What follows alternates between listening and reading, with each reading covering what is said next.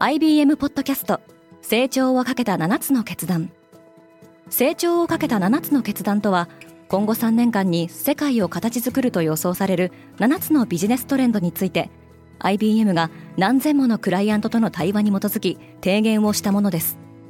このポッドキャストでは変化の激しい時代において企業が下すべき成長をかけた7つの決断について日本 IBM の7人の専門家と考えていきます。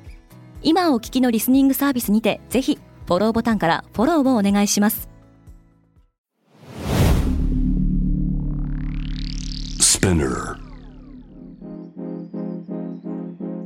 おはようございます。ケリーアンです。4月20日水曜日世界で今起きていること。このポッドキャストではニューヨークのニュースルームから世界に向けて今まさに発信されたニュースレターを声でお届けします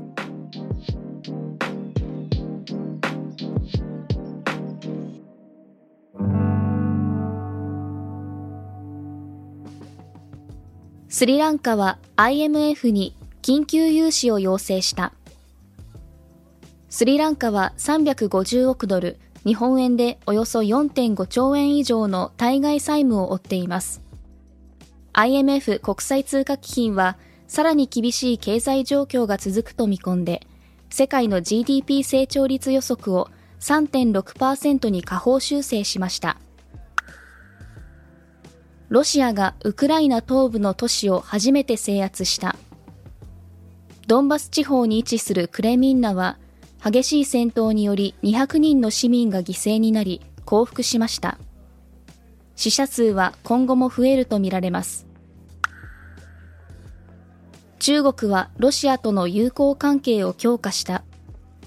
中国の外務次官はウクライナで戦争が続いているにもかかわらずロシアへの戦略的協力を強化すると述べました。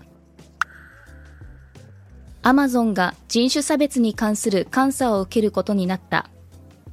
元アメリカ司法長官のロレッタ・リンチが率いるこの独立調査は、小売業者であるアマゾンが人種差別を引き起こし、それを続けていないかどうか検証するものです。南アフリカが国家災害事態宣言を発出した。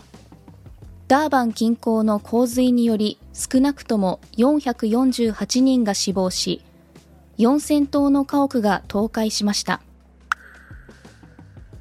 ネットフリックスは第一四半期に20万人の会員を失った。アカウントを共有している利用者がいることや、ストリーミングサービスにおける競争の激化などが原因だとしています。フィリピンの駐中国大使が新型コロナウイルスの隔離期間中に死亡した。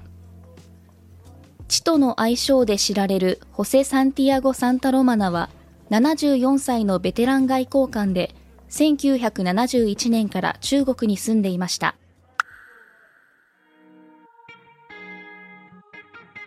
今日のニュースの参照元は概要欄にまとめています。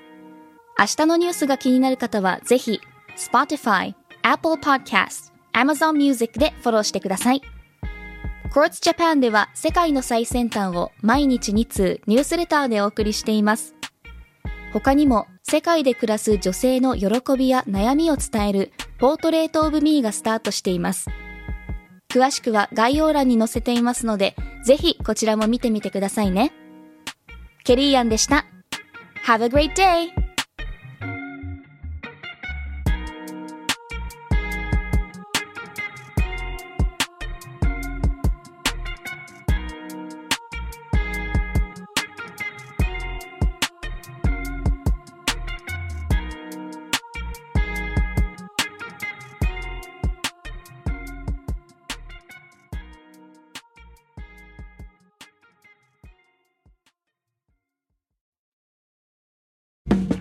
リスナーの皆様より多くのリクエストをいただいている話題のニュースを深掘りしたエピソードを週末の有料版で配信中です。今なら1ヶ月無料トライアルを実施中。詳細は概要欄に記載しています。この機会にぜひ聞いてみてくださいね。